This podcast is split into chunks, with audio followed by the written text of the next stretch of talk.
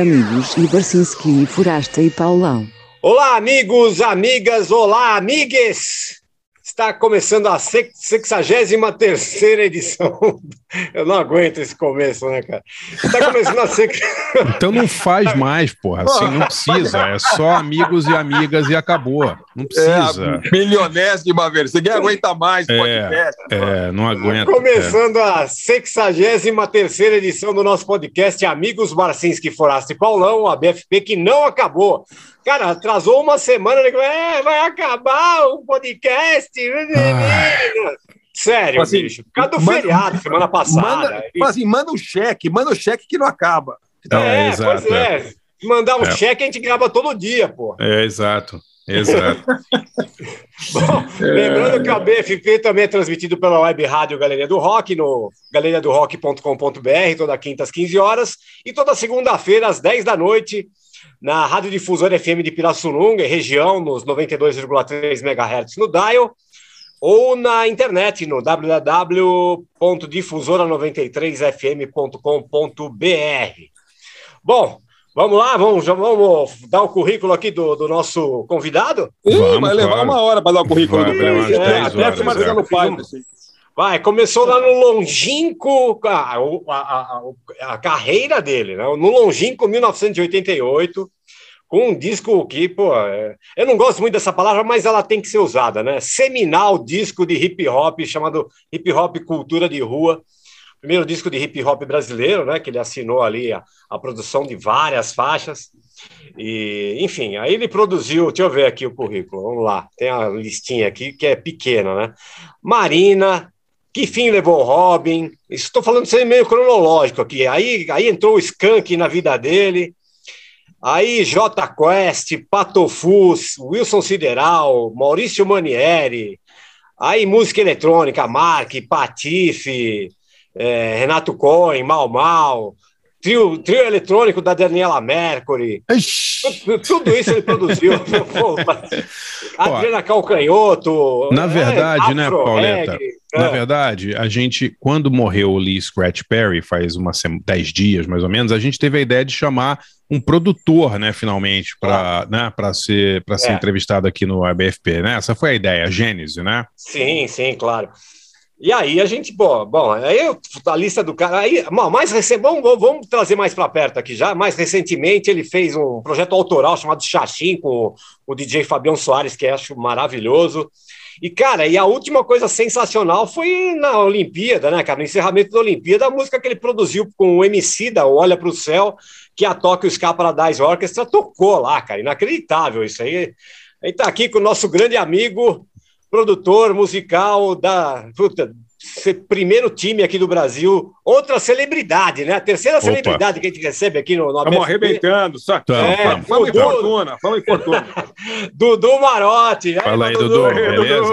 E aí? E aí? Salve, salve, salve, salve, bom dia, boa tarde, boa noite e boa madrugada. Aí. É. Dudu, para começar, o disco seu que mais vendeu foi o Skank ou foi o J Quest? Não, sem dúvida, os discos do Skank venderam mais. O, o disco que mais vendeu foi o Samba Poconé. Samba Poconé, né? Do, do Skank, acho que em 96. Sim. Chegou quase 2 milhões de cópias. Caramba. E Nossa o, Senhora. O, em seguida foi o Calango, que na verdade foi o anterior, que é de 94, que chegou a 1 milhão e 200, por aí. Aí, aí por volta de um milhão tem esse, esse ao vivo voz e violão da Adriana Calcanhoto, tem J Quest, o segundo álbum. Um Aí milhão do, do Adriana Calcanhoto, voz e violão, vende para cá, vende assim, é? Não, Mas cara, teve, ela não vendia, ela vendia 100, 150 e nesse aí vendeu quase um milhão. Caramba! É, que é, é, o, é, o toque, é o toque de Midas do Dudu Marotti. É, exato. Ele cara, chegou, é, daí eu de 100 mil para É um muito louco, milhão. cara. É, é, aquelas coisas Mas, que a gente Dudu, nem sabe Dudu, muito bem como. Fazer, tem que fazer um meia-culpa aqui, porque é o seguinte: é, uma cópia desse disco aí, por acaso, lá na Gazeta FM, foi parar na nossa mão, lá no, no, numa gravação dos, num dos primeiros programas do Garagem. Foi esse, cara? Foi esse. Onde tudo começou, a quebração de disco foi com o disco da Adriana Calcanhoto, cara. Mas foi esse aí que vocês quebraram? Foi, cara. É. Foi esse, cara. Sacanagem Então... O Barcinski pegou de sacanagem e colocou no meio dos meus discos, dos meus vinis. Um disco da Dona Calcanhoto que tinha chegado lá pra gente para distribuir, né? Distribuição de gravadora ali. Aí eu falei, pô, o que, que essa porra tá fazendo aqui no meio? Peguei o disco, plá, quebrei. Muito bom, na, cara. Na mesa. Muito bom, pô, cara. Dudu, quero pedir desculpas, cara. Se eu soubesse. Ah, agora já foi. Agora já foi, Edu. Mil perdões. Na verdade. Eu sei que você, no fundo, você tem esse Flávio Cavalcante dentro de você. Tem, de tem, quebrar tem. os discos. Dudu, na verdade, não vendeu um milhão, vendeu 999.999. O milionésimo é, foi é o Paulão quebrou. que quebrou é, na, na mesa do Alberto Helena Júnior. Júnior, é. é. Muito bom, cara. Muito bom. Bom, mas o tema hoje, o tema hoje, aproveitando a presença do Dudu aqui, é grandes produtores, né, Pauleta? Essa é a ideia, é, né? Nossos, nossos produtores favoritos foram do Dudu Marotti, né? É, lógico, quer dizer, lógico. a gente, bom, tem, podia falar de George Martin, né, essa galera aí, mas assim, cada um vai falar dos seus é, prediletos pessoais, eu acho, né, que é mais legal, acho né? que sim, né, é, é, produtores, Gente tem tanto for, predileto, assim, acho que nossos, nossos, nossos prediletos que não são os tipo top 10 mais famosos, senão também ninguém aguenta mais ouvir o Nile Rodgers de novo, né? Então, é, assim, exato. Mais ou menos por aí, né? Exato, exato.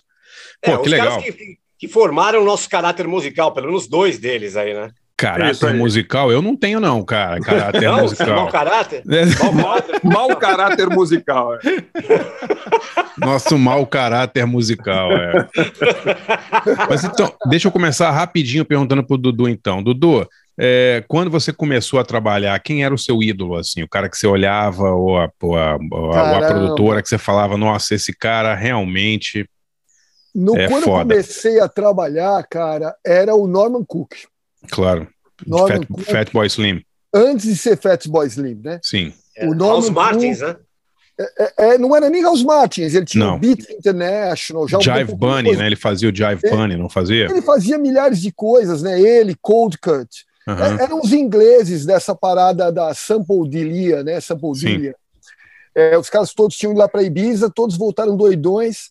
E aí começaram a pegar os samplers, que o sampler, na verdade, já era o instrumento que eu usava também que é o pré-MPC, né? É, era disquete e tal.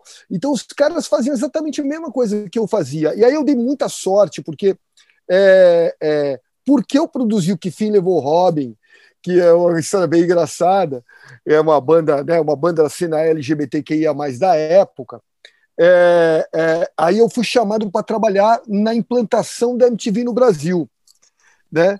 E aí quando eu fui trabalhar nessa implantação da MTV, veio um, inglês, um, um, americano que trabalhava na MTV de Londres, que o cara, o cara pegou dois caras para estragar. Um fui eu e outro foi o Thunder. Tá bom, né? tá bom, né? Fui eu e o Thunder, exatamente. Inclusive, eu e o Thunder a gente fala disso sempre. É, é, é, né? Ele chamava John Klein.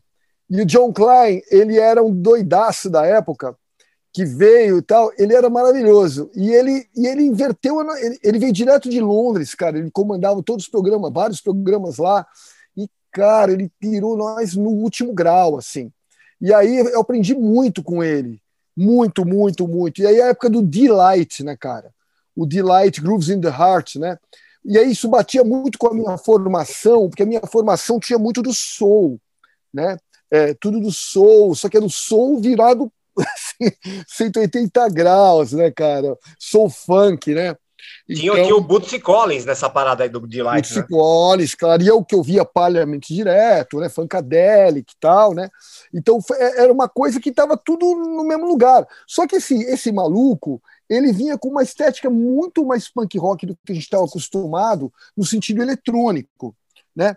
Porque eu fui mal educado pelo Clash, né? É. Eu peguei, eu peguei o fim, eu peguei, eu peguei assim, eu, eu, eu, era adolescente, eu tinha 15 anos e eu tive um grande impacto quando uma, eu, eu escutava toda a charopada de rock progressivo, até que um amigo meu me trouxe o disco amarelo do B-52s, né? e tocou a porcaria do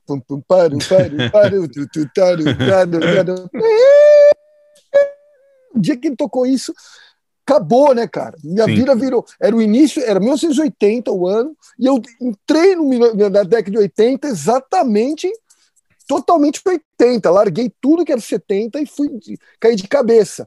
E escutando muito Clash. E recentemente, é que eu entendi, porque eu sou, eu sou da Zona Leste de São Paulo, e naquela época, mesmo morando bem em Tatuapé, era semi-periferia. Uhum. E aí eu entendi que por causa disso, por causa do Clash, eu tive. Eu, eu, chegou a Jamaica na minha vida. A Jamaica chegou na minha vida por causa do Clash. Que louco, né? É incrível, né? Eu entendi é. isso agora, por causa do é. Police and Thieves, do primeiro álbum. Sim. É que aí que eu, eu, eu, Porque a Jamaica chegou na minha vida, porque o Gilberto Gil gravou Não Chore Mais, Sim. No Man No Cry. Eu tinha 14 anos. Mas depois chegou mesmo com, com o punk. Muito louco. E, é louco. E é. Então ficou para um lado que era New Wave, o Prince, que eu gostava muito do Prince, e a Jamaica.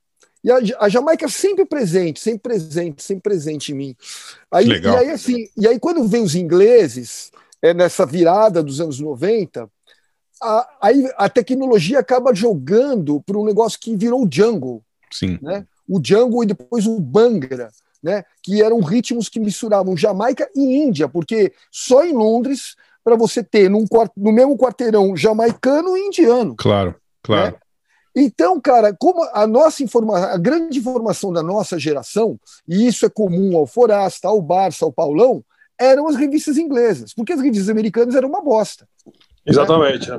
Verdade. As americanas só falavam de bosta.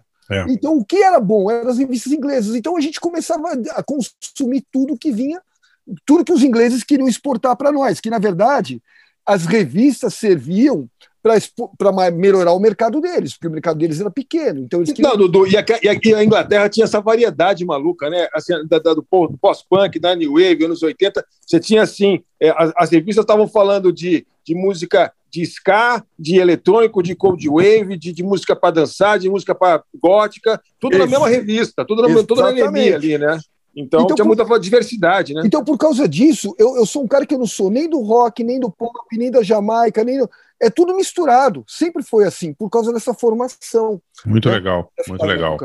Muito louco. Vamos e aí falar... a Jamaica, a Jamaica veio na minha vida, só para terminar a história da Jamaica, Barça. Até que em 93, cara, eu resolvi ir para Jamaica para ver qual era a parada. E eu tive o maior susto na Jamaica, porque não existia mais reggae na Jamaica. Não ah. tinha mais, cara. Foi quando eu, eu entendi a estética, Redeem Dance Hall, que veio dar no funk carioca e um montão de outros gêneros. Tá. Que, cara, você passava na frente da borracharia e tinha um PA na frente da borracharia somando e os caras repando em cima o dia inteiro, qualquer lugar que você passasse. E, e, e naquela época lá na Jamaica, eu estava num hotel horrível, mas eu consegui trocar uma ideia com os funcionários. Os funcionários alugaram um carro e me levaram na minha primeira rave. Ah, que legal. A primeira rave foi no subúrbio de Kingston. Cara, aí eram os DJs, tipo 10 mil pessoas e só DJ tocando dance hall e MCs e tal. Então, foi uma pô, grande legal. da minha vida. Mas, pô, de, depois vamos falar do, do, Lee, do Lee Scratch Perry, então. Você deve ter bastante então, coisa para falar do cara, né? Já claro. que você gosta tanto de música jamaicana. Eu tenho, eu tenho até foto com ele, né, cara? Pô, que legal. É, é. Que legal. Vamos lá então, Paulão. Quem começa? Você começa? Ah, vamos, vai, não, começo eu, começo eu, sim. Então vai lá. Ó, bom, eu vou, eu vou logo no Deus, né, cara? Então já vou começar chutando o balde aqui. Um cara que, que influenciou a, o, o, só um universo inteiro, acho, né? Tô falando do Quincy Jones, pô. É. é... difícil, apelou, apelou, apelou, apelou, apelou legal. Ah, eu fui no Deus. O cara, bom, o cara, bom, vamos começar. O cara só produziu o thriller do Michael Jackson, né? O álbum mais vendido da história, né? 32 milhões de cópias até o fim de 83 e até hoje acho que já vendeu mais de 70 milhões de, de, de álbuns já, né? E aí foi aqui, ó, 3 mil canções produzidas. Levantei a fichinha dele. Aliás, a fichinha dele, eu vou até. A minha dica vai ser o documentário do Quincy Jones. E no finalzinho, lá no, na, na, no letreiro, aparece, né? A, tudo que ele fez. Então eu peguei, eu chupei de lá. Ó é, quase 3 mil canções produzidas, 300 álbuns, 51 trilhas de filme, mil composições próprias, 79 indicações ao Grammy, 27 conquistados. Ele é um dos 18 artistas que completaram o que a gente chama, pode chamar de Grand Slam aí dos prêmios musicais, né, que chama EGOT, né? É, que é o ganhar no, no, mesmo ano o Emmy, o Grammy, o Oscar e o Tony Awards. Né? Ele é um dos 18 de que conseguiram isso aí. Bom, produziu We Are the World, do USA for Africa, que é o single mais vendido da história. Trabalhou com, puta, produziu Frank Sinatra, Rita Franklin, Michael Jackson, Little Richard, Dizzy Gillespie, Sonny Parker, Tony Bennett, George Benson, Brothers Johnson, Sarah Vaughan. Pô, e, pô, legal, ele é mó fã né, de, de música brasileira, né? Ele gravou em 65 aquela Non-Stop to Brasil, da, do, do Luiz Bonfá, né? Do, é um compositor e violinista, né? Brasileiro. O, em entrevista ele já citou Simone, Van Lins, Milton Nascimento. Ele já trabalhou com aquele Paulinho da Costa, percussionista. É, é um veio ao Brasil também. 500 vezes, Pauleto. Pauleto. É, cara, é, ele sim, é amigo, muito amigo do meu tio, Paulinho Albuquerque. Tem várias fotos com eles, tal, é trabalharam juntos. É, é. Que legal, né, cara? E é isso. Bom, eu escolhi uma do Quincy Jones, uma autoral dele aqui, que é de 82, aquela I Know Corridas, né? Uma música conhecida aí, que é cantada pelo aquele, aquele cantor Dune, né? É, e essa música pô, daqui, ela é feita por aquele Chas Jenkins, sabe? Um cara que ele era tecladista do Ian Dury, do Ian Dury e os Blockheads. Sabia Sim. que essa música é dele, não? Não, cara, não tinha a menor ideia. Pois é, Legal. é a música do, música do cara. I know Ô, Marcia, mas peraí, agora você tem que contar. O, o Quincy Jones trabalhou com seu tio fazendo o quê? O que, que, que, eles fizeram juntos? Agora fiquei curioso. Acho que foi disco do show, não é? Acho que foi disco do Djavan, ele trabalhou muito no Free Jazz. Com meu, meu tio era o curador de, de jazz do Free Jazz, né? Festival, tá. Paulinho Albuquerque.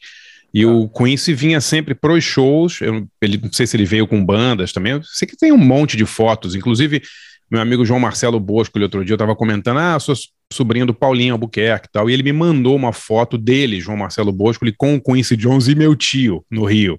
Putz, que legal. Durante uma gravação, eu não me lembro se foi do Milton Nascimento, de alguém assim, entendeu? Eles ah, fez, fizeram bastante coisa junto, produziram acho que coisas com Djavan e tal. O Quincy Jones era, era um cara que vinha sempre, né, ao, ao Rio, é, assim, era amigo da, amigo da Elite, conhecia todo mundo e tal, uhum, né?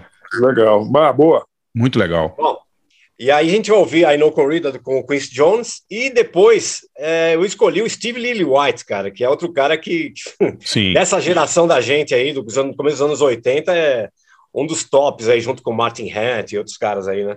É, eu, eu, peguei uma história legal de uma entrevista recente do, do, do Steve Lillywhite. Ele mora na, na, na, Indonésia já faz uns anos aí, só agora, ultimamente, ele só pega artista que ele tá afim de produzir, né? Então o cara já vive no, no bem bom ali. Mas no comecinho ali, no comecinho dos anos 80, né? Tem uma história que ele conta que o YouTube tinha elegido o Martin Hannett para que era o bambambam bam, bam da cena inglesa daquele comecinho dos anos 80, já tinha produzido Buzzcocks, Joy Division, né? E ele, ele, os caras queriam que ele produzisse o Disco Boy, né, o YouTube. Sim. E aí o Hannett, parece que ele chegou a produzir uma faixa, aquela 11 O'Clock TikTok do, do, do, do YouTube. Mas aí, cara, o Ian Curtis se matou. E o Martin Hannett, meu, ficou mal ali, largou o trabalho no meio e não, não continuou a trabalhar com o YouTube ali. Aí a segunda opção era o Steve Lillywhite, que já tinha produzido ali um, a Siux, alguma coisa do Simple Minds e tal. E aí o Lily White conta que o YouTube se contentou com ele, né? Pô, aí os caras só, em, só emendaram putas, uns, uns cinco ou seis discos ali, né? Boy, o October, War, e aí depois Joshua Tree, os cara, o cara trabalhou com os caras aí, em, em, explodiu junto com, com o YouTube, né? E o Steve Lillywhite, além disso, né, produziu Ultravox, Big Country, Crowded House. Ele foi casado com a Christy McCall, né, mas produziu ela também é, Morrissey, Peter Gabriel, enfim. É, ah, no, no, Psychedelic Furs, Pogues, Killers, puta, Rolling Stones, o Dirty Work é ele que produziu, enfim. O Steve Lee White. Aí eu escolhi do comecinho, uma das primeiras coisas, o primeiro grande sucesso comercial dele foi Hong Kong Garden, da Siouxsie. Mas ele produziu The Scream, que é um álbum de 81 da Siouxsie, eu separei Jigsaw Feeling, que é uma faixa que eu adoro aqui. Então vamos lá. Quincy Jones com Know Corrida e Jigsaw Feeling com a Six Silks and the Banshees, produzida pelo nosso querido Steve Lillywhite. Vamos ouvir aí, a gente volta já já com o Dudu Marotti. Vamos lá.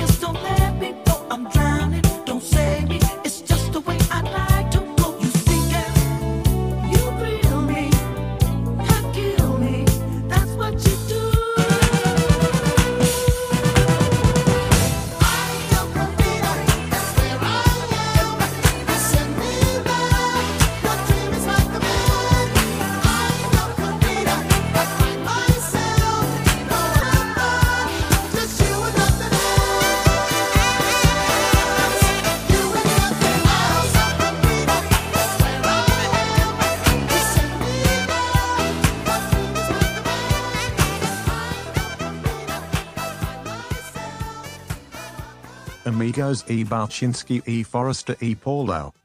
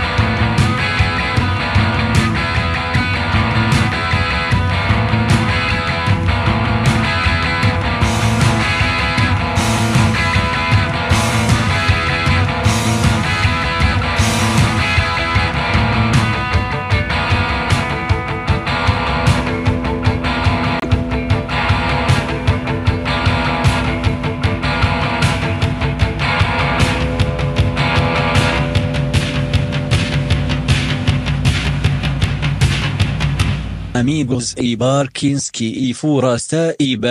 Que beleza, hein? Ouvimos aí primeiro Quincy Jones com a Ino Corrida e depois o, o, Silks and the Bashes com Jigsaw Feeling, produzido pelo Steve Lillywhite. E, esses discos aí da Seals, os primeiros, são absurdos, né? Uma coisa meio é. áspera, é. uma coisa abrasiva. Nossa, é inacreditável. Eu tava ouvindo o Scream outro dia, fez 40 anos o disco, né? É. É inacreditável, é. parece que saiu ontem. É, é impressionante, assim, não tem, é. né? Uma coisa, não tem, não tem, não é datado, não tem nenhum, nenhuma sonoridade datada, assim, não, é, o, e brilhante. O over de Helter Skelter, todo quebrado, é. Não, é foda, realmente. Ele, esse Gil Norton, a galera toda que trabalhava ali, né, com, com Echo and the Bunnyman, com essa galera, porra, é. É, as produções são demais, né? Impressionante. É, e, no, e, no, e você falou, não envelheceram, né, cara? Porra. Tem, Tanta Nada. gente que até hoje quer fazer aquele som, né? Às vezes não, não consegue. Cara, você assim. ouve essas bandas hoje fazendo, fazendo som, parece muito a Silze, né? O tipo de, de essa coisa áspera, meio abrasiva, é. né? Com os, os instrumentos todos separados, né, Dudu? Eu não sei exatamente como é que se fala isso de, de uma uma maneira mais técnica, assim, mas a impressão que eu tenho quando você ouve a, a Seals e o Echo, o Echo nem tanto, né, mas a Seals and the Benches, essas bandas mais Gang of Four e tal, parece que os instrumentos estão meio separados uns dos outros. Acho demais isso, né? Essa, é vira essa coisa angulosa, né? É porque a, é, é, nos últimos oito anos, mais ou menos, cada vez mais tem sido puxada a história de você usar como cola entre os instrumentos a distorção. Tá. E, e, e, assim, durante uma boa época se usavam os reverbs. Uhum. E isso deixava o som meio afundado. Tá. E, e aí, conforme substitui-se os reverbs pela distorção, a distorção como reverb, aí fica mais a sonoridade, a sonoridade abrasiva que você está falando. Pô, que legal, que legal. Mas ouçam aí o Scream da, da Suzy, é absurdo esse é. disco. Puta é, merda, é foda, realmente cara. foda. É. Bom, e a minha dica, como eu falei ali, é o documentário do, do Quincy Jones, chamado Quincy, né, que está net, no Netflix. É muito legal. É, é, legal, é de 2018, é dirigido pela filha dele, Rashida Jones, que é uma, que é uma atriz também, né? Filha, atriz dele. É, e, puta, o, o, documentário é muito bacana e com, o começo é muito legal, né? Tava assistindo de novo aí. É, que é, é, parece o Dr. Dre, né? Vai gravar um podcast com ele na, na, casa do Quincy Jones e, cara, o cara deslumbrado ali, né? Ele trava na frente do cara. É, é foda esse filme. Aí começa a mostrar os pôsteres. Né? Pra você ter uma ideia da dimensão do que é o Quincy Jones, tem um autógrafo na parede ali, num quadro, da, do pôster de The Girl Is Mine, que é com o Michael Jackson e Paul McCartney, né? E aí tem um autógrafo do Michael Jackson no posto que, que diz assim, ó, ao, ao melhor, ao, ao, melhor amigo que eu já tive nessa vida, Michael Jackson. É. Só isso, né? É, não, porque o, o, cara fez, né? O, ele, ele montou, né? O thriller, né? Quer dizer, é.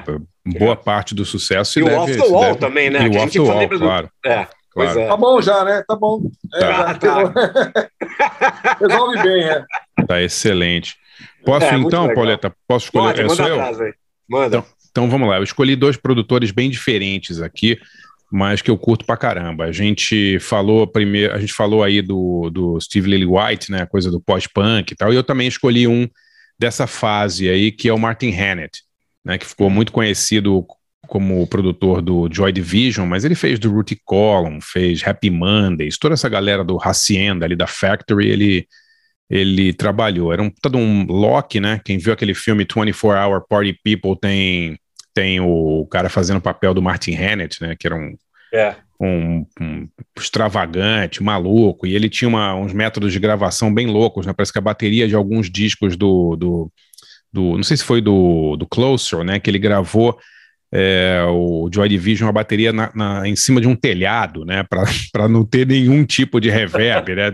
Uma coisa é ao ar livre, assim, para não ter reverberação nenhuma, aquela coisa super seca, assim. Ele é um puta louco de estúdio, assim, morreu de é, problemas cardíacos em 91, problemas cardíacos resultados de anos e anos de, de consumo de heroína, cocaína, bebia pra caramba e tal, mas é um puta louco mas um, um, louco genial. Eu escolhi uma, uma, faixa de uma banda que acho que a gente nunca tocou, né, Pauleta? Certain Ratio. Tocamos já?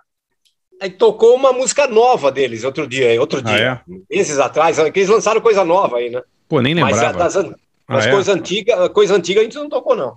Tá. É, eu rolei, na verdade, escolhi uma música aqui de um disco de 81, que é o primeiro LP do Certain Ratio, porque o primeiro disco deles eles lançaram só em cassete. É, esse LP chama Two Each, que é de 81, escolhi uma faixa chamada Felt. A gravação, a produção do Martin Hannett é brilhante nessa faixa, muito legal.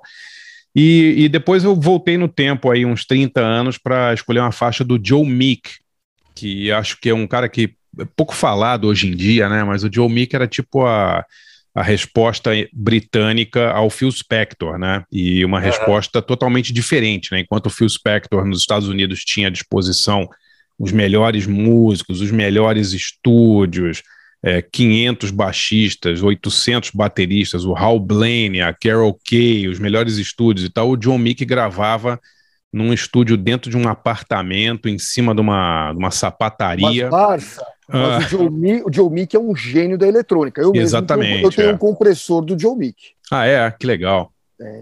Original ou, Original. É mesmo, é? Que ele produziu? Isso. É, ele era, ele era um cara muito engenhoso, assim, né, com esses apetrechos, assim, né? Mas eu digo, uh, quando você lê a história do Joe a, a, ele não tinha nem grana para fazer os discos, né? Era pura genialidade, né? O cara é brabo. Brabo, né? E, e, ele, e, ele, e ele revolucionou a coisa também de. Assim, tem um filme, não sei se vocês já viram esse filme chamado Telstar. Vocês já viram esse filme? É um, é um filme em inglês é, dramático, é, é, drama, assim, mas com atores fazendo os personagens. É, é legal esse é filme. É, The Tornadoes, não é? É, então, é, é, é, o nome do, do filme, Tell Store, é o nome da música que eu vou tocar aqui, que é uma música de um Essa... grupo instrumental chamado The Tornadoes. É legal, legal demais. Então, legal demais. É, e, e, é, e é a música meio assinatura do Joe Meek, né? Porque ele, ele, como o Dudu falou, ele inventava os próprios pedais e e fazia um monte de, de adaptações em microfones, gravava a banda no, no, no corredor. No, no, no, filme tem ele gravando é, um vocal de um cara dentro de um armário, assim, sabe? Era um cara completamente louco. Pô, fala pro cara sair do armário, pô. É, não, ninguém saiu. Inclusive o John Mick saiu bastante do armário. O John Mick era, era, era, bem, era bem saído do armário, assim, mas era uma figuraça recomendo que vocês leiam aí as biografias e busquem a, a, as biografias do Joe Mick, que era um, era um gênio, né, Dudu? Tem dúvida, um dos caras mais absurdos que teve. Ele, ele nunca, ele nunca, as, as, os equipamentos eletrônicos dele nunca foram tão grandes. Ele sempre foi um cara mais underground, inclusive nos equipamentos eletrônicos. Mas uhum. muita gente tem, muita gente gosta. Não, e, e o que ele é, inovou assim em termos de, de, de sonoridade, né? Porque ele gravou no início dos anos 60, né? Numa essa Telstar deve ser de 60, 61, no máximo, ali 62. Quer é. dizer, você ouve a música, sabe, para quem estava gravando Love Me Do e tal com os Beatles, é, é, é, é, uma diferença absurda em termos de sonoridade, muito mais criativo e tal, muito e muito mais alucinado para a época, né? E também é um cara que morreu meio cedo e tal.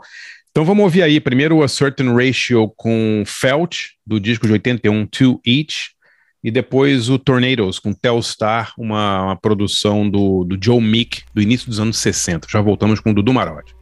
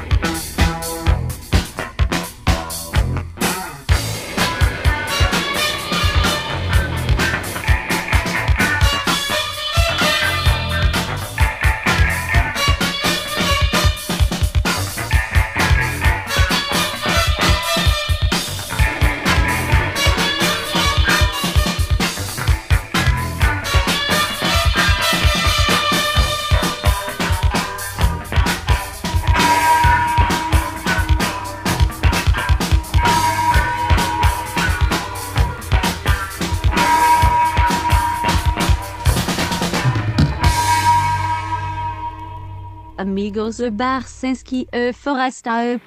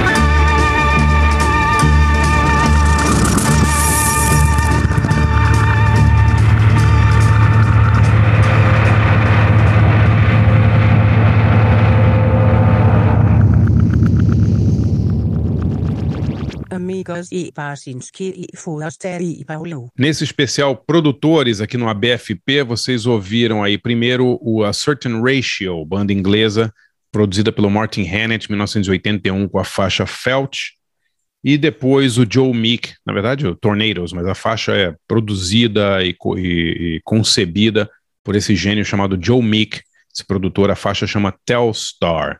E a minha, a minha dica de hoje é a seguinte: é, Dia 15 saiu, é, estamos gravando aqui no dia 13, então dia 15, quando esse programa estiver no ar, já vai ter saído, a, a nova versão de comemoração de 25 anos do disco Buena Vista Social Club.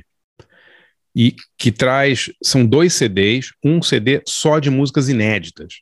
Então tem 19, é, tem 19 faixas inéditas, sendo 10 realmente que nunca foram ouvidas e nove que são versões alternativas de músicas que já estavam no disco, como Tchan Tchan e, e outras músicas. Mas tem dez faixas novas, no, faixas que foram gravadas na sessão de 96 e que nunca tinham sido lançadas. E tem umas, já tem um EP aí com quatro músicas que já está rolando há um tempão, desde junho. As músicas são inacreditáveis. Assim. É, que, é que o disco é bom pra cacete, porque essas músicas estariam em qualquer disco de qualquer banda de qualquer época. É inacreditável a, a, riqueza desse disco, né? 25 anos depois, os caras desenterram 10 faixas, cada uma melhor que a outra, assim, foda. Muito legal. 25 anos, Barça? É, o disco é de 97, mas as gravações rolaram no meio de 96 e, e eu fui rever o filme agora e Saiu há uns dois anos, três anos atrás, um filme legal também. Não sei se vocês viram Buena Vista Social Club Adios, que é uma continuação. Eu vi, esse eu vi. É demais. Porra, legal, legal pra cacete esse filme, né? Porque uh, eles voltam lá para. Não é, não é com Vin Wenders, ele só é produtor executivo, é dirigida pela Lucy Walker. E eles voltam a, a Cuba né, depois de, de 20 anos aí, e eles é, traçam a carreira dessa galera. Então tem cenas de arquivo do Compai Segundo, da Omara Portuondo. Pô, tem Omara Portuondo com 14, 15 anos cantando nos anos 40. Porra, é, é sensacional. É, é demais, é demais. É, não. muito foda, assim. E, e, e, é, e, é, apaixonante a história do, do Buena Vista Social Club, né? Como foi, como aconteceu, né? O, o Ray Cooder é, foi para foi Cuba nos anos 70, comprou um monte de música cubana, imagina, 1970 e poucos, era difícil entrar em Cuba, né? Ele foi com a mulher de barco, ficou lá, comprou vários discos e tal, e 20 anos depois volta à ilha para gravar uma compilação de músicos cubanos. E, e, sem banda, sem nada, né? Eles começaram a, a, chamar os caras literalmente na rua para cantar, assim, né? Ah, você conhece algum músico? Ah, conhece esse cara, conheço outro cara foi assim que eles juntaram a, a, banda do Buena Vista, né? Não foi uma coisa, não tinha uma pré-produção, assim, eles sim, literalmente chegaram lá e, e, acharam os músicos todos. O, o Ibrahim Ferrer, o cantor, estava engraxando sapato no Porto. Né, o outro Caramba. lá, o, é, o Rubem Gonzalez, o pianista, não tocava fazia mais de 10 anos, estava aposentado. É incrível, né? É incrível, incrível, do caceta, muito legal. O mais louco é que o governo americano depois multou ele, né, por ter feito esse projeto. Não sabia, sério, cara? É, aí, foi porque eu, tinha negócio do embargo, né? Tinha eu lembrava disso, acabei de consultar. Foi multado em 100 mil dólares, além de ter sido proibido de tocar novamente com músicos cubanos. Muito, mas, algum governo republicano, né? Mas foi o Bush, então, né? Porque o Clinton, ah, pelo contrário, o, pelo que eu vi, eu li, li uma entrevista agora do, do Ray Cooder, ele Clinton, falando. O Clinton liberou, eu tô é, vendo aqui. Exatamente. O Clinton tinha inclusive liberado os caras, o, tanto que os caras do Buena Vista cantaram no Carnegie Hall em 98, né? É, exatamente. É o, o, foi o Bush mesmo. Certeza. o Clinton liberou. É. Certeza, certeza. Mas é demais. Eu fui rever o filme original e a trilha sonora. E eu tem umas coisas que você não percebe na época, né? O filme é tão bonito e a história é tão boa que você não percebe como ele é tosco do ponto de vista de, de produção, né? Depois eu fui ler as entrevistas do Vin Wenders, eles filmaram o, o, o Buena Vista inteiro em seis dias. E não tinha, não tinha gerador, então eles tinham que filmar a maioria das entrevistas de dia, porque tinha tanta. Vocês já foram a Cuba? Nunca fui. Eu já eu fui. fui a Cuba. Eu fui a Cuba. Eu fui a Cuba numa viagem com o reverendo e com o Gastão. Ah, é, Eita. que legal. Com o Massari, é, que legal. Caramba! Massari, eu e, Massari, eu e, e, e Gastão. Pô, que legal. Uma viagem isso. histórica. E, cara, assim, Cuba, para onde você olha é música, é inacreditável. Inacreditável, né? Muito louco, cara. Muito que legal. É legal demais. Que legal. Cuba é muito legal. Vai para Cuba, que negócio vai para Cuba. Eu falo, já vai fui, já Cuba, fui, voltaria claro amanhã. já Venezuela não fui ainda, mas chegaremos lá. É, chegaremos lá. Pô, que legal. Que legal. É. Ô, Dudu, é o seguinte, cara, uma coisa que eu preciso lembrar aqui, é, as pessoas não sabem que felizmente nós devemos essa, essa carreira de sucesso aí do, do, do Marotti, que possibilitou ele comprar até a, a, os equipamentos do John Mick, para não falar outras muitas coisas que ele deve ter assim colecionado, a cueca do Quincy Jones, outras coisas legais aí, é, do, do, do é, mementos da produção, porque você, o seu projeto de banda New Wave não, não rolou, né, né, Dudu? Fala a verdade, entrega aí. Verdade. É, assim, é, é, eu, eu, eu, conheci o Dudu, acho que quem, quem apresentou a gente foi o nosso amigo Marcos Smirkov, se eu não me engano. Ah, no... Marcos Smirkov, claro, querido. Não é? É. Gente boa pra caramba e também, também fã de progressivo, como você era antigamente. Mas o é, Dudu. É porque o Smirkov ele era da Zona Leste, como eu. Exato. E, eu, e quando eu peguei o primeiro sampler que eu tinha, ele me levou eh, e nós fomos na igreja da Vila Formosa. No alto, eh, a gente foi samplear os sinos da igreja, era um carrilhão de sinos. O Smirkov, o Smirkov tocava uns, uns, King Crimson lá, os Gênesis nos, nos sinos, não tinha uma história assim? Eu sempre gostei lá? de King Crimson, né? King Crimson foi muito importante na minha adolescência. É. Pois é. Aí, aí o Dudu, o Dudu faz, é, faz parte de uma banda chamada Degradê, que era legal na época ali, né? tinha uma cara new wave bacana, assim. O mas... degradê é o seguinte, eu fui, na verdade, é, é, é bom contar essa história porque é engraçado pra caramba. Conta aí. O degradê já era sucesso, eu entrei no final da banda. É, você que acabou com a banda, então, foi isso? Eles estavam indo bem, você foi lá e estragou tudo. Com certeza, com certeza. Não, porque eles tinham o tecladista, que era irmão do, do Alex, do Alex do, do, do metrô, Alec Hayat, era uhum. o Fred Hayat, ele que tinha as conexões todas com o Warner e tal. E a banda brigou com ele, a banda mandou ele embora. Quando ele saiu, a banda perdeu tudo.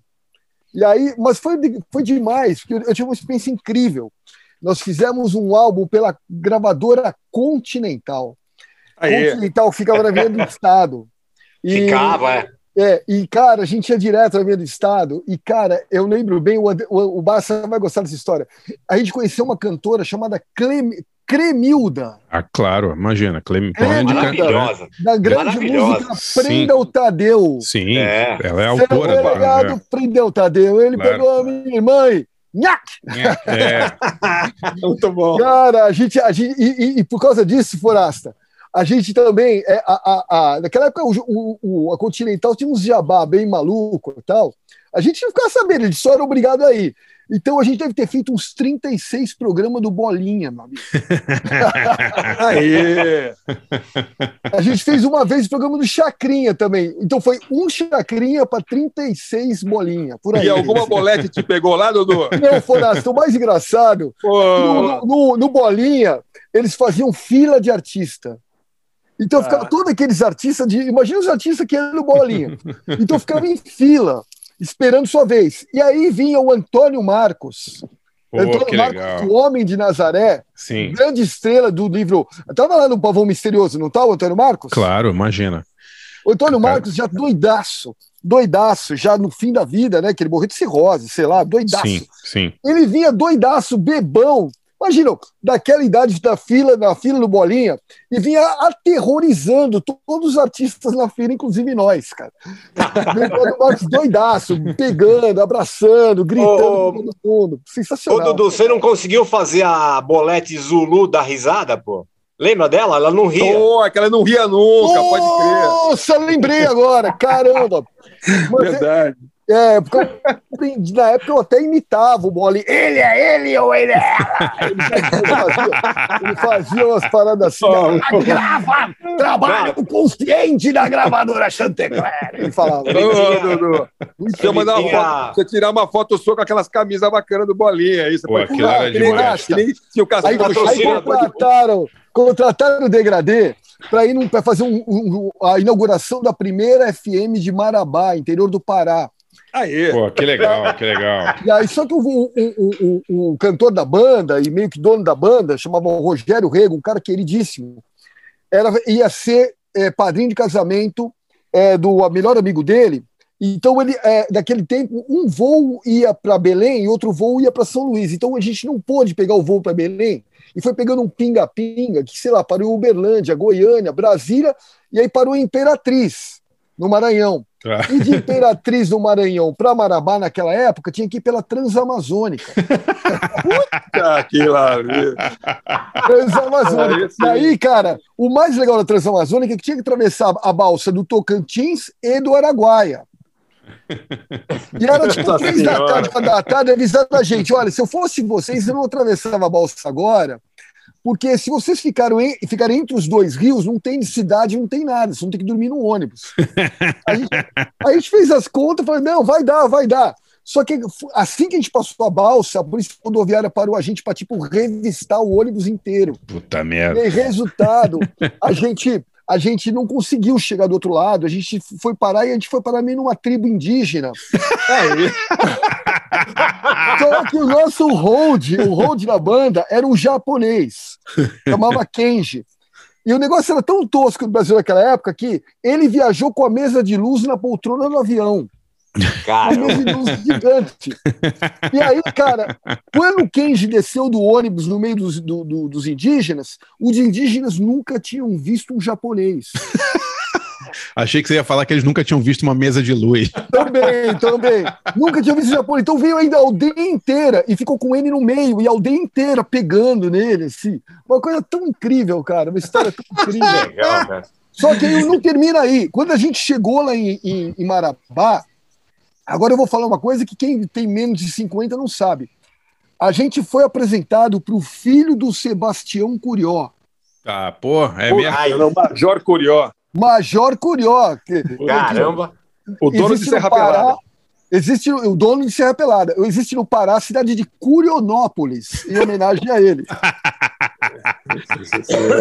e aí nós chegamos lá, era comício do PDS que a gente ia tocar. Meu Deus do céu. Cara. Ninguém Sério? nem sabe o que é PDS. PDS era, era a continuação da Arena. Ah, é. Sim, que era o partido do governo. Exatamente. Era a, a ditadura, o, o, o, acho que o presidente já era o Sarney, sei lá, mas prefeito de capital e que cidade. Olha que absurdo. Cidades de segurança nacional Sim. não podia ter eleição. Aquela era a primeira eleição. E Marabá era uma cidade de segurança nacional. Eu sei que, cara, eu vou terminar a história aqui, porque a história tem mais de meia hora só de coisas macabras. porque, gente, foi a coisa mais louca. E só para terminar a pilhação daquela época, Forasta, é. aí passava, passava um carrinho Primeiro, um, sei lá, o Fusquinha carro de som dizia: amanhã, show do Degradê, os menudos do Brasil.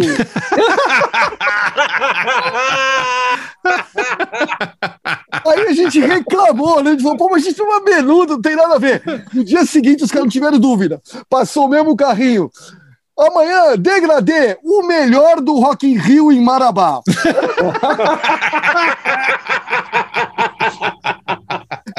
Puta vida. Então, cara, eu vivi coisas tão incríveis, cara. Sensacional.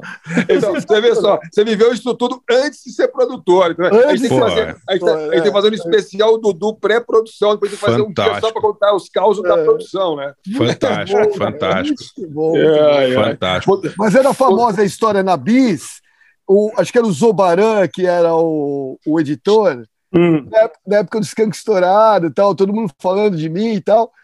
E aí o Zobarão me zoou, aí ele achou uma foto do degradê que tá todo mundo de branco e só eu de preto no meio. Então na impressão que eu sou o líder da banda. Eu não era, mas por acaso. Bom, tipo, to, todo mundo de branco e o Dudu de preto. Ah, o Zobarão que me sacaneou, cara. É. Riu pra caralho dessa história, foi muito bom. É. É assim. manda as Bom, suas escolhas vamos, aí. Beleza, vou mandar eh, duas, dois, dois tipos de som, na verdade, muito marcantes para mim. É, nos anos 70 aí, que a gente cresceu, é, a música que mais, mais, mais dominava, a música, música internacional que mais dominava aí é, na, na, na, nas trilhas de novela e na rádio AM e tal, era, era música negra americana, música romântica, né? E, e aí acho que acho que os caras, bom, é um melhor que o outro, grandes produtores, mas eu, eu resolvi homenagear aqui o Kenneth Gamble e o Leon Huff, do Gamble and Huff, é, os, os, caras da Filadélfia, da, do, da, da, gravadora Philadelphia International, né? Ah, é, eles eram uma, um fenômeno, uma coisa assim, incrível, tiveram milhões de hits. Eu estava vendo aqui, são 175 discos de ouro ou platina. É pouca coisa. É, é, é brincadeira. E, e aí eles, eles gravavam. Bom, é, Me and Mrs. Jones, né? Tipo Billy Paul, Teddy Pendergrass, Lou Rawls, né? É, Harold Melvin and the Blue Notes. É um monte de sucessos assim, aqueles arranjos lindos com cordas, né? Era, eles eram eles eram realmente muito muito bons e muito muito marcantes, né? Eles até até tem um hit deles que que ficou assim marcado mesmo que como o som da Filadélfia era importante, que aquela música que abre, abriu o programa Soul Train, que era o grande programa de música negra durante décadas aí, é uma música deles, que é chama The Sound of Philadelphia, né, TSOP. Então eles eram super, super é, importantes e, enfim, aí, aí que eu achei que eles estavam precisando aí, é, não estavam precisando de nada, né? Imagina, eles estavam precisando de alguma coisa, mas eles, eles é, foi até difícil de escolher, mas aí eu catei uma de, os, caras, os caras que eles produziram demais, assim, todos os principais discos, que é um trio, o, OJs, né? E aí essa faixa que eu escolhi chama-se, é muito legal, chama-se Give the People What They Want, é de 1975. É, e o outro produtor também que eu, que eu lembrei é porque é um cara que foi meio, ele meio esquecido porque ele morreu jovem, ele teve acho, um acidente de carro, se não me engano. Vou até dar uma, uma conferida aqui é, que era o, o, Alex Sadkin. O Alex, Alex Sadkin ele era é um produtor americano, mas que ele foi, ele fez a carreira dele nas Bahamas, no Compass Point. que é um grande estúdio ali das Bahamas, onde muita gente ia gravar. É, e ele, ele é, produziu, bom, produziu Bob Marley, né? Tá bom, né? Mas assim, produziu o, o, o Duran Duran, Classics Nouveau, Thompson Twins, bandas da época ali, daquele começo, o Arcadia, o disco é deles, tá? Ele, uhum. daquela, aquele momento, começo dos anos 80, ele produziu muita coisa é, é, é, importante. O Seven and the Ragged Tiger ele produziu, que deu uma briga com o Duran Duran e tal. Enfim, era uma coisa, uma produção bem bem é, complicada, ele usava umas coisas assim, mas ele era, ele era da turma da, da, da Jamaica, ele tocava, inclusive, ele era da banda do, do, Compass Point, e ele fez os três álbuns, três álbuns da Grace Jones, né? Então eu, eu, eu escolhi aqui uh, uh, um, uma música do primeiro álbum da Grace Jones, uh, que é Warm Leather Rat,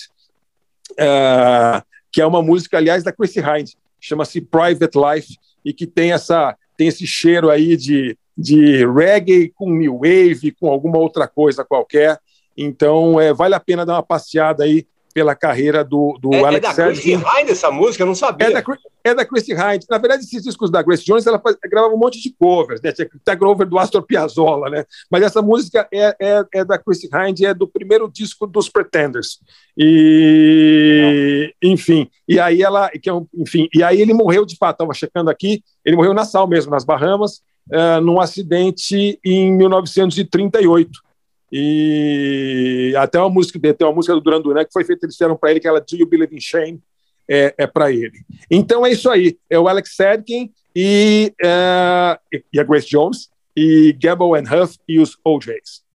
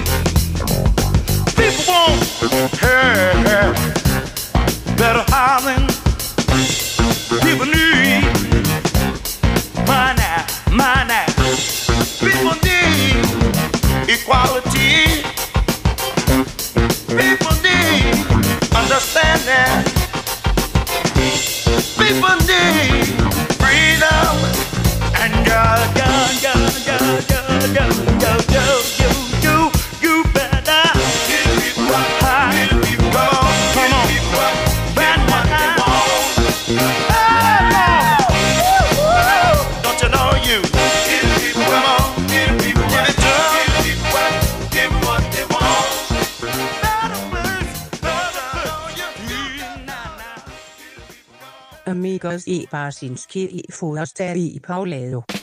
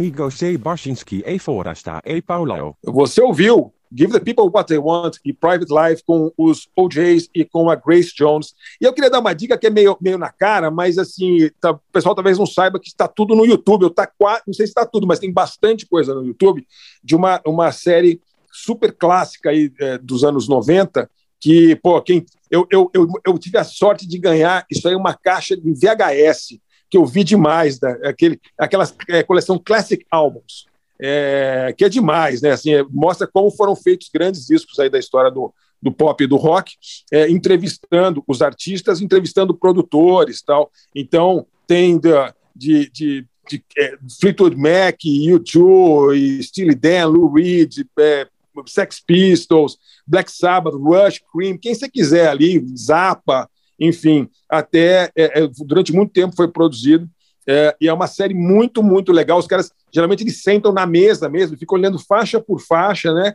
Vendo como é que era o baixo, como é que era isso, o que eles fizeram em cada momento. Então é, é uma curtição, é daquela aquela produtora Eagle Rock, né?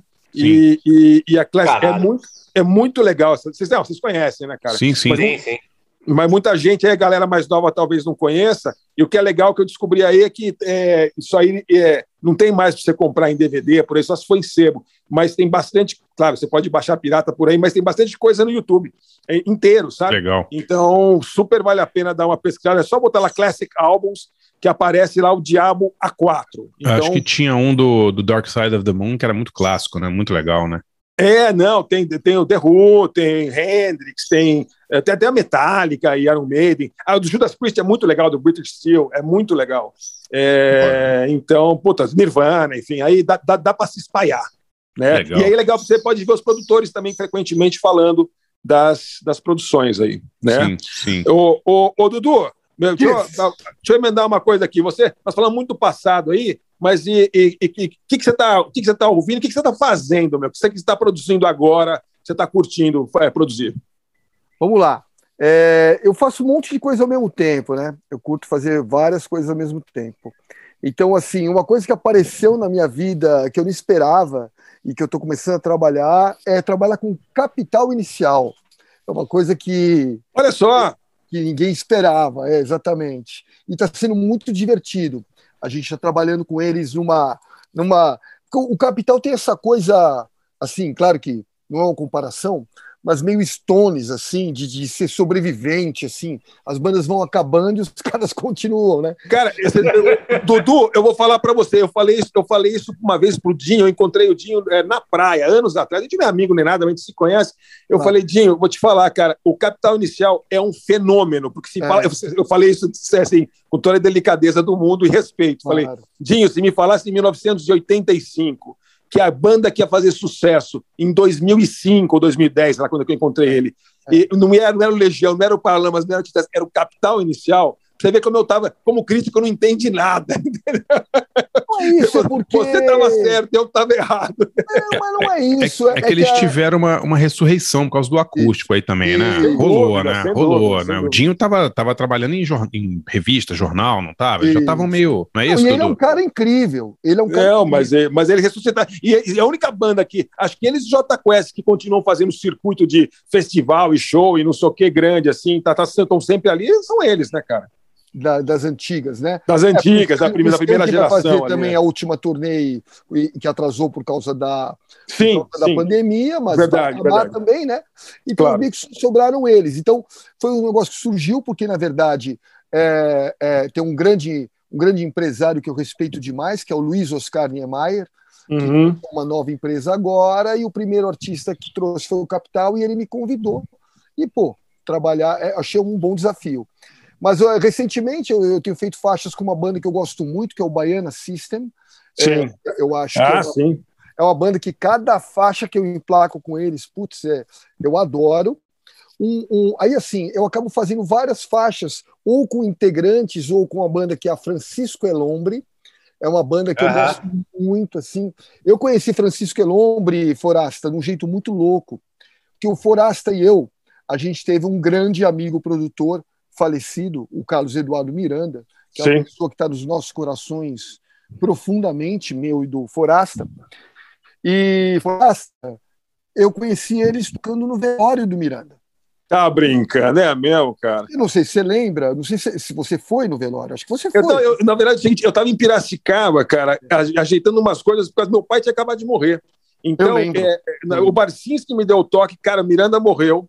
Aí a Folha vai te ligar. Aí a Folha me ligou, falou: você escreve sobre Miranda? Eu tava assim, era, vou te falar, foi, era, era o dia do aniversário, que seria o aniversário do meu pai, pouco tempo depois da morte dele. Então eu tava lá resolvendo um monte de pepino de, Ah. de inventário, da minha mãe que estava doente também, não sei o quê.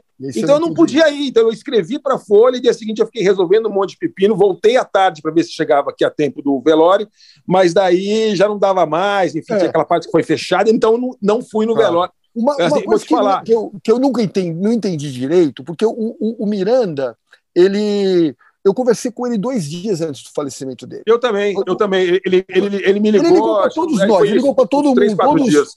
todos os amigos mais perto, ele ligou para todos. É, Meio que já se despedindo, e já conversei com ele assuntos muito loucos, de espiritualidade e tal.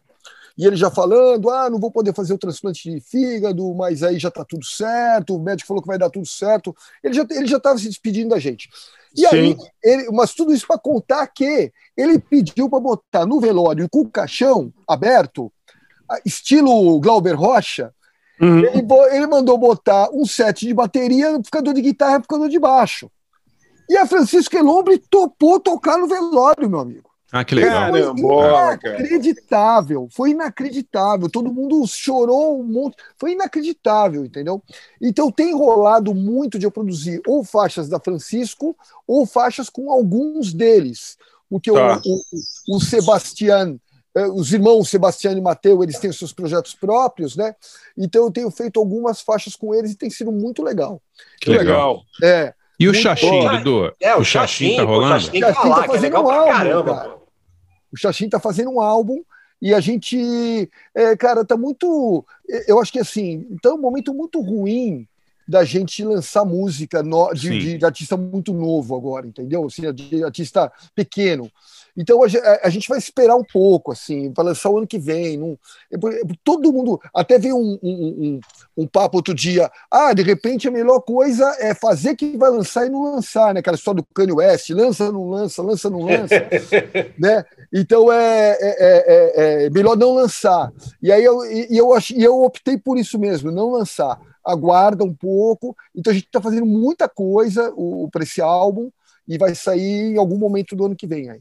O Xaxim, só para dar um toque, é, uma, é uma, um projeto de música eletrônica com muita influência brasileira, né, Dudu? Como é que você, como é que É, você gente- definiria, assim? É, é- é porque é, eu tive uma grande mudança na minha vida nos últimos seis, sete anos, né? E aí, assim, é, estudando toda a cultura afro-brasileira no que a gente puder estudar e estudando tudo dos povos originários, não só do Brasil, mas da América do Sul e também da América do Norte, né? Então a gente vai estudando tudo isso e mistura com a tecnologia eletrônica que sempre teve, né? Sim. Então é uma doideira, é bem legal. É bem muito legal, é muito legal. que, na verdade, é, o, o, o, para mim, o mais importante na música é o que a música causa. O que, que a música causa? Não importa para mim a melodia, a harmonia, o ritmo, o timbre, tudo isso é secundário. Para mim, o importante é você fazer uma música que cause alguma coisa na pessoa. Sim. né? Seja uma alegria, uma coragem, sair da tristeza ou qualquer coisa, entendeu? Então, é, é- então, é- então dentro dessa toda essa coisa que a gente está estudando, é bem legal, cara. Tem bastante coisa para estudar. Pô, que bacana. Que legal, cara. Pô, manda as tuas aí então, Dudu. Manda, manda tuas duas músicas. Posso falar das minhas músicas, claro. É, na verdade, a gente tinha separado, a gente tinha separado primeiro alguns produtores da atualidade, né? Porque eu, eu sempre gosto de trabalhar um pouco com a atualidade. Então eu tinha separado para a gente ouvir. Eu eu vou falar de um produtor da atualidade e uma do Xaxim, então vamos fazer isso, tá? Tá. É, é um pro- eu, eu, eu não só gosto de produtores, é, é, é, e, e um produtor que, eu, por exemplo, eu poderia. é, Eu gosto quando o produtor bota uma marca e essa marca acaba se espalhando, né? Como o Phil Spector aconteceu nos anos 60, por exemplo, né? Então tem um cara que nos últimos, sei lá, nos últimos 10 anos se destacou muito, e no Brasil ele é pouco conhecido, mas ele é muito grande, que é o Noah Shebib. O Noah Shebib, ele, é- ele produz bastante o Drake, Little Wayne também, e ele, ele é o cara que inventou uma coisa que é, é imitado pra caramba, inclusive até eu imito, que a galera chama de underwater sound, que é uma espécie de uma de você jogar as coisas uma oitava abaixo é, eletronicamente, só que meio tosco, no Tá. sentido de abrasivo, como você diz, André. Tá. Barça. Então, é, fica meio abrasivo e tudo uma oitava abaixo. Então, a galera chama de underwater sound. Se- tipo assim, começou no rap, mas a Ariana é grande, coisas grandes. Todo mundo copiou essa ideia porque ela soa muito bem. E eu também copiei essa ideia várias vezes. Até no último música que eu lancei com o Capital, o violão começa, um violão meio, meio estranho tal. Então, é essa coisa desse Noah Shebib. Agora, eu gosto muito também dos artistas que se autoproduzem e fazem coisas incríveis. Um dos caras que eu mais chapo é o Kevin Parker. Esse é foda, né? Kevin É. Parker, que é, É. o, pô, o cara que cuida do tem, o famoso Tame Impala australiano. Sim. né? Mas eu acho que um cara que a gente tem que ouvir, prestar muita atenção, é um cara que ele surgiu da banca do Dr. Dre. Porque o que acontece hoje é que os- esses maiores produtores, hoje eles têm uma banca de produtores, né, que trabalham com eles e tal. E então ele foi da banca do Dr. Dre, começou a sair em álbum solo e foi ficando cada vez maior. E, e hoje ele, ele tem uma pequena, um pequeno duo com o Bruno Mars. E ele também é um dos que resolveu lançar o álbum ano que vem. Eu estou falando do Anderson Paak. Tá. Paak com dois As. Né? Então ele. é, é, então eu acho que a gente podia ouvir essa faixa dele, o Am I Wrong? que é uma música de 2016, mas que é bem a cara do som dele, que também é influenciado pelo soul e funk antigo, só que com uma pegada atual, jazz, só que groove pra caramba e com toda a ideia da tecnologia atual, Legal. tudo ao mesmo tempo agora. E, e do Xaxim, cara, a gente pode ouvir. Ah, pode ouvir o Pó de Guaraná mesmo, que Sim. é a principal música, né? Que tem a grande participação da minha querida Laíla Ruda, que aí também já une um pouquinho com a Jamaica, que está sempre presente na minha vida. Que legal. Então Beleza. vamos lá. Anderson Paak, é isso, Dudu? Isso. E o Xaxim. Já voltamos com o Dudu Marotti. Voila.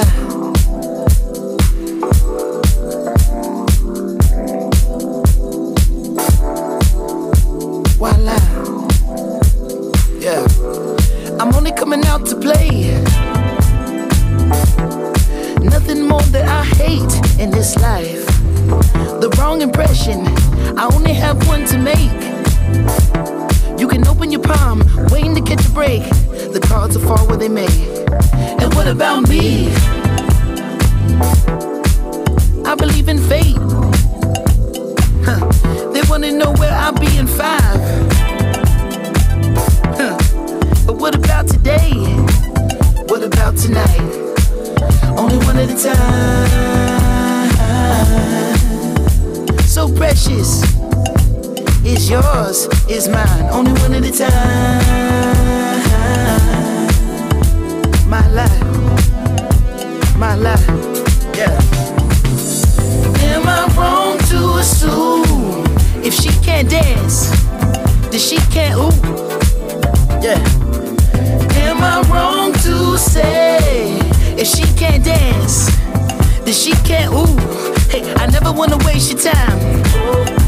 My life, so precious.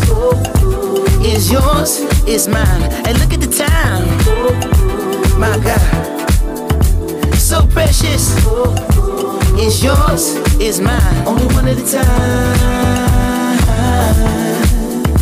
So precious. Is yours, is mine. Only one at a time. My life, my life, yeah.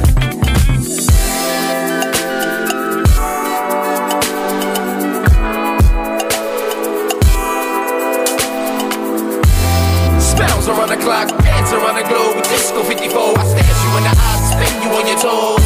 Music and music without soul. The top row, shine through blindfolds, past the nitro. Rock the love boat, get high to get low. Chill the Merlot, step in your fast boat, you pick up, we gon' go. Make love once more, we rest and encore. Mm. Do that, that, that, hey. Break you off and you kick cat, cat, hey.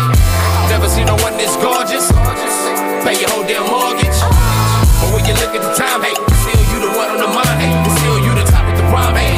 Thank God that it's Friday, tonight let's be the life of the party.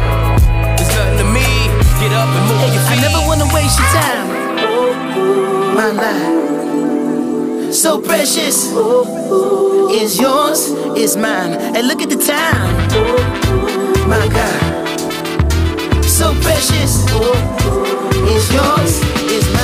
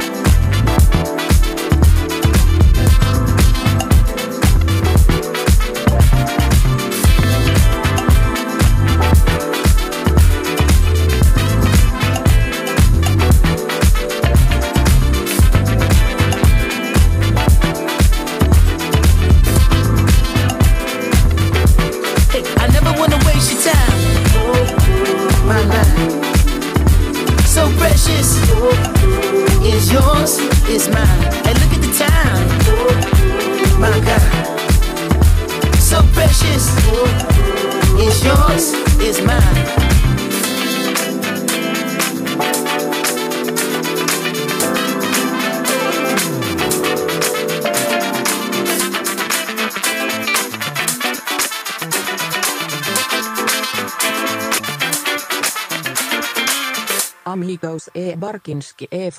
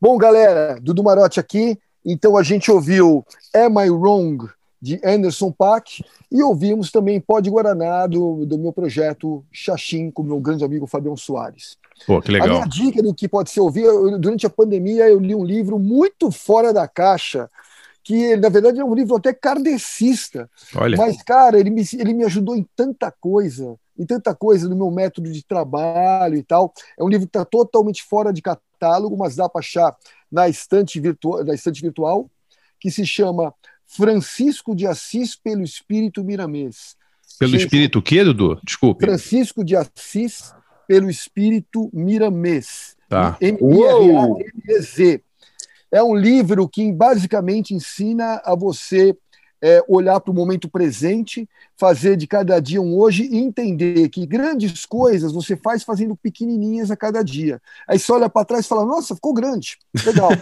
Bem legal. Ó, Que legal, cara. É um livro que tira muita, muito peso, porque nesse momento, é, um cara que eu gosto muito também é o Ailton Krenak. Sim. E o Ailton Krenak ele fala disso da gente ter que ser essa sociedade que obriga a gente a ser útil, né? Útil todos os dias. Sim. E aí você lê o Francisco de Assis pelo Espírito Miramês, ele ajuda a entender como é que você pode ser útil, mas não pesar, sabe? É Uhum. muito bom. Que legal. O Ayrton Krenak, grande pensador indígena aí, né? Exatamente. Cara, muito legal. Olha, Isso, isso aí que você falou, é, casou com um gibi que eu li esse fim de semana aí, tava lendo, o, o Dudu, que até mostrei pro meu filho aí, é, é um gibi novo do Craig Thompson, que é um americano, chama Ginseng Roots, é sobre a infância dele plantando ginseng no Wisconsin, imagine só. E daí, e daí, e daí tem, uns, tem, uns, tem uns lemas, assim, aí tinha um, tinha um lema chinês, que eu falei que é- em inglês eles falam assim, set long-term goals, É but work on short-term tasks. Sim. Exatamente. É, é muito é parecido, porque, na verdade, o que eu acredito, o que eu tenho acreditado, é que o futuro não existe. A gente pode planejar o que a gente quer, mas o futuro depende de toda a merda que a gente fizer hoje. Eu, você, então é tão caótico, cara. Né? E, e um dia você vai para frente, outro dia nem tanto, entendeu? É isso aí, vamos indo devagar. E Eu fazer um relaxa, né, cara? Também a gente não É tem que isso. ser tão produtivo e tão sempre Exatamente. acertar e sempre estar sempre Exatamente. fazendo 50 mil coisas, né? A gente vai ficando Exatamente. velho também, a gente vai ficando mais esperto, mais seletivo, espero, né? Exatamente. Eu posso É fazer ideia. um comentário um pouco mais dos produtores? Claro, imagina. Então eu queria falar um pouquinho mais, assim, É, é, o- é, ainda mais esses esquemas meio, meio, é, é, meio é, home atual, assim, que a pessoa monta o estúdio em casa e sai fazendo tal. Eu acho que um grande destaque é o esquema do Phineas com a irmã dele, a Billie Sim. Eilish Sim. né? Eu acho que pô, os caras vie- a sonoridade que os caras trazem, cara, é muito diferente, cara. É muito diferente, é muito abrasivo, como disse o André. É, é, é- é, assim, eles eles vêm com um lo-fi que há muito tempo não vinha com essa ideia. E os caras, eles são tão jovens, cara, e eles, eles eu digo que na minha cabeça, eles, me- eles mexem profundamente com o pop grande, assim. Sim. Profundamente. Agora, eu gosto muito do trabalho. Você acha que. E, e- assim, você já viu é, matérias sobre, sobre os métodos de produção do Phineas, Sim. lá do irmão da Eilish? O que, que, que ele usa? Ele usa coisas diferentes, Dudu, assim? Cara, ele simplesmente, ele simplesmente bota a bola no chão, entendeu? ele, ele, eu também sou de- desse tipo dele. Joga fora todos os mitos. Tudo que é mito, fora. Vamos fazer, é, é, simplesmente joga a bola, vamos fazer a música. O importante é o que a música causa. Né? Eu- Existe uma coisa que existem muitos medos que as pessoas põem, tipo, no cuidado, usar compressor, vai dar errado. E no fim, cara, é simplesmente sentar e fazer música. E vai fazendo, e vai, e vai, é, sabe, é meio um bordadinho. Sim. Vai fazendo um bordadinho e fazendo o que está na cabeça sem medo, sacou? Assim, tem muito medo. A galera, a galera uma coisa que é, que é difícil é que a galera quer muito agradar, né? E querer agradar, você vira apenas um, um, um genérico. Sim, Né? sim. Um genérico. Ah, eu quero muito seguir o som de não sei quem. Isso aí você vira mais um genérico. Então vai Mas, na Dudu, deixa eu, deixa eu te perguntar uma coisa rápida. É, é, a gente uma vez entrevistou no, no, no garagem o Roy Cicala, né? O, pô, o cara Grande que querido. trabalha- Eu tive Pois o é. prazer. O Roy Cicala uma vez me levou no show do Alice Cooper, meu amigo. Ó, então. O Roy Cicala contou pra gente uma coisa assim, eu tô querendo falar sobre essa coisa de, de, de tecnologia, alta tecnologia de hoje em dia, e ele falou uma coisa sobre de improviso, assim. É, ele, está, ele falou que eles estavam gravando, acho que o ACDC, em alguma fazenda na, na França, era uma história assim, não sei se o, o Barcinski vai lembrar disso. E os caras começaram a gravar ali, os amplificadores tudo dentro da, da, da- da casa ali, da, da fazenda, e falou que tava uma merda, não sei o quê, e não tinha ficado legal. Ele mandou é, a quebrar, a, a, porque a- a- era uma casa e as janelas estavam concretadas. Ele mandou quebrar a janela e colocar ah, os amplificadores virados para fora, para o campo, e microfonou por fora. Isso. E aí saiu, ficou legal pra caralho, não sei o que e tal. Hoje em dia ainda cabe esse tipo de improviso assim, ou a coisa tá tão é, automática que não, não- não- assim tem, tem espaço para isso ainda, você acha? A minha opinião é que o Roy Cicala fez isso e a, e a vantagem não foi no som. A vantagem foi psicológica. Entendeu? Sacou? Uhum. É, é porque muitas vezes a gente, como produtor, a missão do produtor maior é fazer o artista chegar num lugar que ele não sabe que ele pode chegar. Entendeu? Então, às vezes, você tem que fazer coisas malucas que é pro artista parar de encarnar. Aliás, o Miranda era rei disso, né? Rei disso. O Miranda era rei você dava umas deslocadas na cabeça da galera assim, às vezes pelo Isso. telefone, você tocava o telefone e pegava, pá, pá, pá, pá, pá, e falava umas coisas diferentes, botava, né? O Miranda era porque bom desse negócio. É porque o Miranda, é porque assim, existe essa coisa que é o que, que é o produtor musical, ele, ele tem vários jeitos de ser produtor musical, e uma delas é você fazer essa função de AIR, que, que, que é artistas de repertório, que antigamente quem fazia era gravadora. Mas não existe mais AIR, a gravadora hoje é só marketing.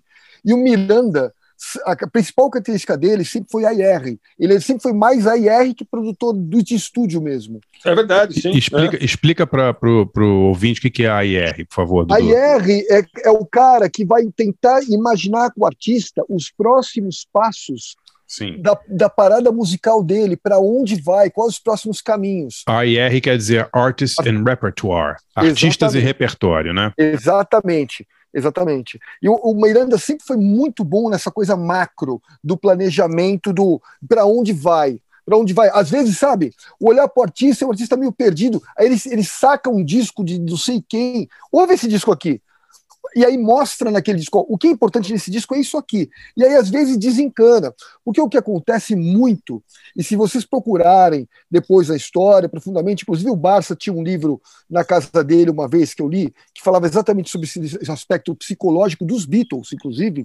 Sim. O que rola muito é a autossabotagem. Gente, a autossabotagem rola muito, muito. Às vezes É você vê mesmo? a carreira do artista, o carreira do artista começa a afundar, você não começa, a- começa a não entender por quê. Porque o artista entra em autossabotagem. Esse É livro é, muito- o, é a, alma, a Batalha pela Alma dos Beatles, não é? Do Peter Doggett. Exatamente, Esse cara. filme é, o livro é foda, Esse muito livro legal. é inacreditável, li É. na sua casa. É, e aí, cara, é, é, é, é, então esse aspecto psicológico, é, é, eu diria que é, assim, é 80%. Eu tenho certeza que quando o Roy Scala fez isso, ou alguém sugeriu para o Roy Scala fazer isso, era para os caras pararem de encanar com o som do, som do e vai para fora e vão tocar e foda-se. Sabe Sim. assim? Sim. É, é, é, é, a- a- eu, eu tava vendo um pouquinho do documentário 1971, lá da Apple, e, e, e fala um pouco desse momento Rolling Stones eh, no sul da França. Sim. Eles totalmente em autossabotagem, cara, naquele momento. Entra todo mundo em heroína, e eles estavam gravando nesse esquema que o ACDC estava também. Então, às vezes, tá todo mundo tão doidão que, sabe, que entra numa noia. E aí tem que sair da noia. Então você inventa uma coisa fora da caixa e de repente dá certo, sabe? É muito louco. É, e aí Sei. os caras vão fazer coisas do tipo, ah, vamos mandar o Happy Mondays pra, pra Barbados. Pra Barbados. pra- É, exatamente. Acho uma puta ideia, Que né? deu tudo errado, né? É, Ia dar super certo. É. Ia dar super certo. é, É, que a vantagem, então, lá, lá nas Bahamas, o Compass Point, a vantagem é que a banda já estava lá, entendeu? É, É, a banda, é. era a banda do Sly e Rob e tal, então tá resolvido. Daí, Claro. aí seria só o cantor pra lá, e tudo bem, então uma galerinha, assim, né? É. Então, Aliás, tem. Tem um filme legal que eu vi outro dia, acho que não tem legendado, mas se vocês acharem aí no, no streaming, no, no- nos torrents e tal, vale a pena. Chama Under the Volcano. Não sei se você já viu esse filme, Dudu. Não. Que é um, é um documentário sobre o estúdio que o George Martin montou numa ilha do Caribe nos anos Ah, 80. sim, era Studios, era É, Studios. o Air Studios, é. E é foda o filme, é muito legal, porque o estúdio foi depois destruído por uma chama Under the Volcano, porque ficava embaixo de um vulcão, e o estúdio foi destruído junto com a cidade inteira numa erupção Nossa do vulcão. Senhora. É, é, Sério, cara. é foda a história, é muito legal, mas todo mundo gravou É, lá, Di- Dire Straits, Sting, U2, É. todo mundo gravou no Air Studios, nessa, né? E nessa, ele, ele, ele, o, filho dele é um grande engenheiro de som. Sim, E sim. o filho dele nessa Jules, Jules. Martin. É, nessa parada nova que tá rolando agora do Dolby Atmos, não sei se vocês estão acompanhando isso, Spatial Audio da Apple Music, é bem legal, viu? Vale bem a pena, mesmo de fone, é bem legal. É, isso que você fala, André, de sentir os instrumentos mais separados, você escuta em fone uma música do Dolby Atmos, é impressionante. Ah, é? E, aí, legal. e, e ele, o Gilles Martin, é um dos caras que, tá, que fez, os, inclusive, as dos Beatles. É, é claro que tem gente que faz ecrã, mas Sim. eu achei muito bom. É mesmo, que legal, que legal. Galera, eu posso dar uma força, eu queria falar dos produtores brazucas que eu acho que estão mandando super bem. Manda aí, manda aí, pra terminar. Ó, eu- é assim, ó. Eu acho que a gente está com uma safra de produtores brasileiros muito boa. Eu vou esquecer de vários, mas eu vou, eu separei uns nomes e tal. Tem um cara que pouca gente conhece e que eu acho que um dia que vocês quiserem entrevistá-lo, ele é engraçado pra caramba. Ele, ele, o nome dele é Felipe Vassão. Vassão? Felipe Vassão. Tá. É, ele é, ele é, um, ele é, ele é um grandão, assim, figura. Ou Filipão, como o Emicida chama. Felipe Vassão é o descobridor do Emicida. Tá. É, é, o, Tá. o, o Emicida era office boy da produtora de áudio do Felipe Vassão. Ó, que louco. E o, Felipe, e o Felipe Vassão um dia viu aquele office boy com os caderninhos, escrevendo uns versos. Falou, mas o que, que é isso aqui? Deixa eu ver. Aí quando ele viu, ele era o Triunfo, a música Triunfo. Ele Tá, falou, peraí que eu vou fazer a base. Ele já fez a base, o Emicida cantou e assim começou a carreira do Emicida. Que legal. Re- recentemente, o Felipe Vassão foi o produtor da música Amarelo. Tá. A tá. música Aham. Amarelo, que é gigante, aquela do sample do Belchior. Sim. Sim, né? sim. Essa música é inacreditável. E o mais louco dessa música são as guitarras. E eu vou contar. Quando eu escutei a música, eu falei: Nossa, Filipão, pelo amor de Deus, como é que você fez isso? As guitarras são incríveis. E ele falou: Dudu, eu não gravei nenhuma guitarra. Eu falei: Como assim?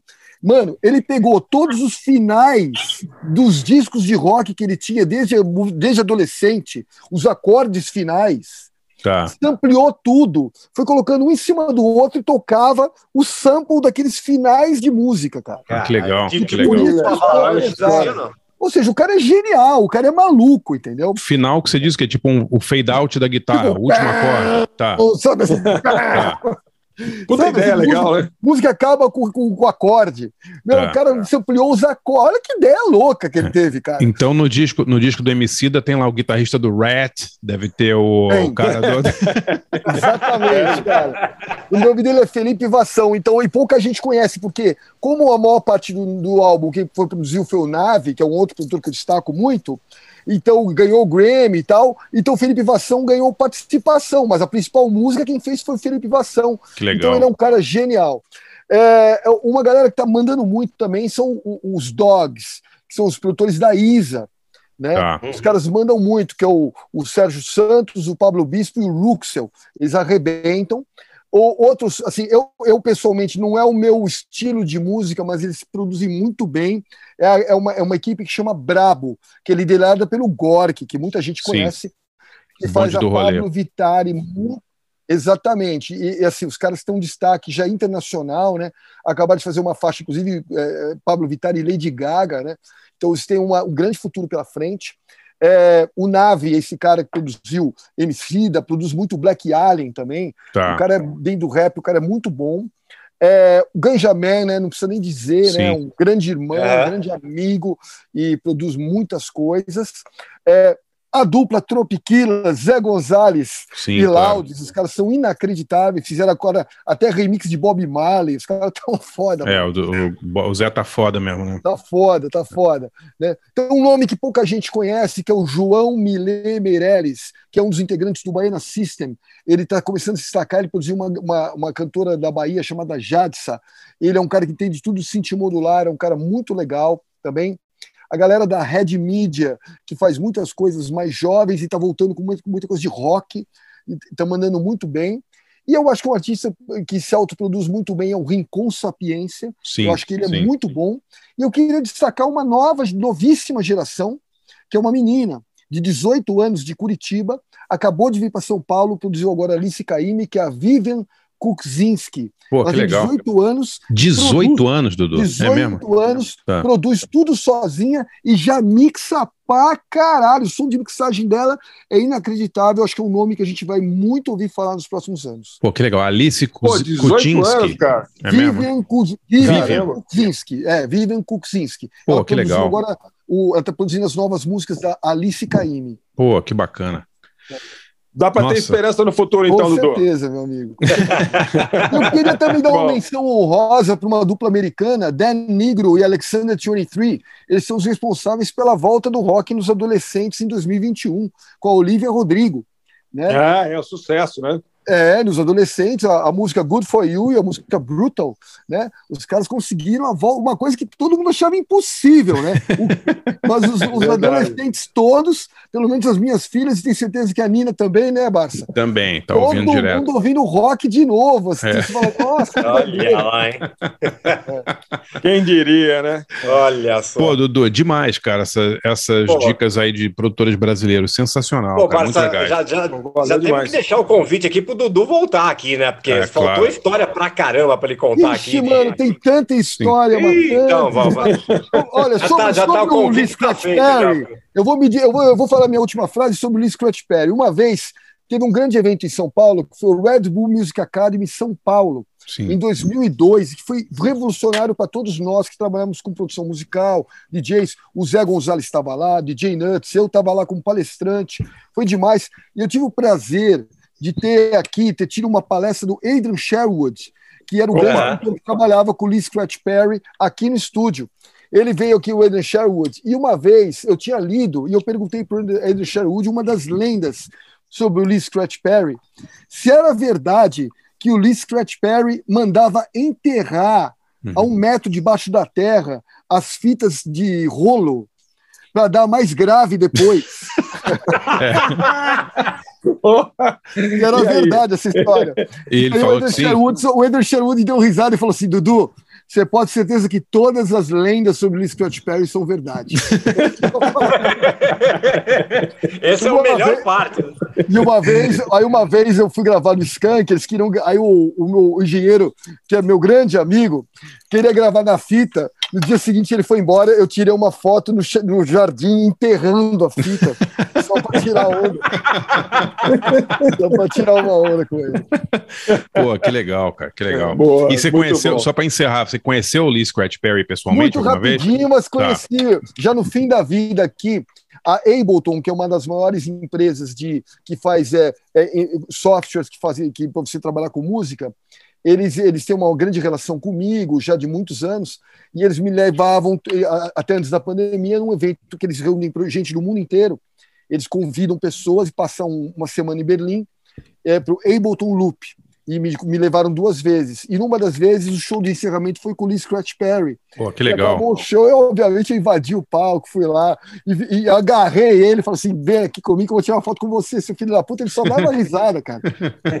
mas, mas ele tava doidão já, viu, gente? Ele não, ele não falava coisa com. Ele já não falava coisa com coisa nunca. Sim, claro, Mas nessa, claro. é- nessa época, ele, Ah, ele levou pior. aquela célebre mala, que ele pegava a mala, deixava no meio do palco, ele adorava fazer isso. Sim. E ele, e ele falava que ele não fazia mais música, agora ele sou artista plástico. Ele tava doidinho na cabeça já, viu?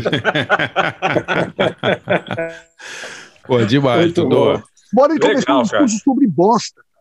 Não, Que- porque bosta. Vocês gostam de bosta? Eu adoro bosta. Shit. Ah, Mano, eu quero começar um discurso. Pode ser bosta de cachorro. bosta- Não, eu quero começar um discurso.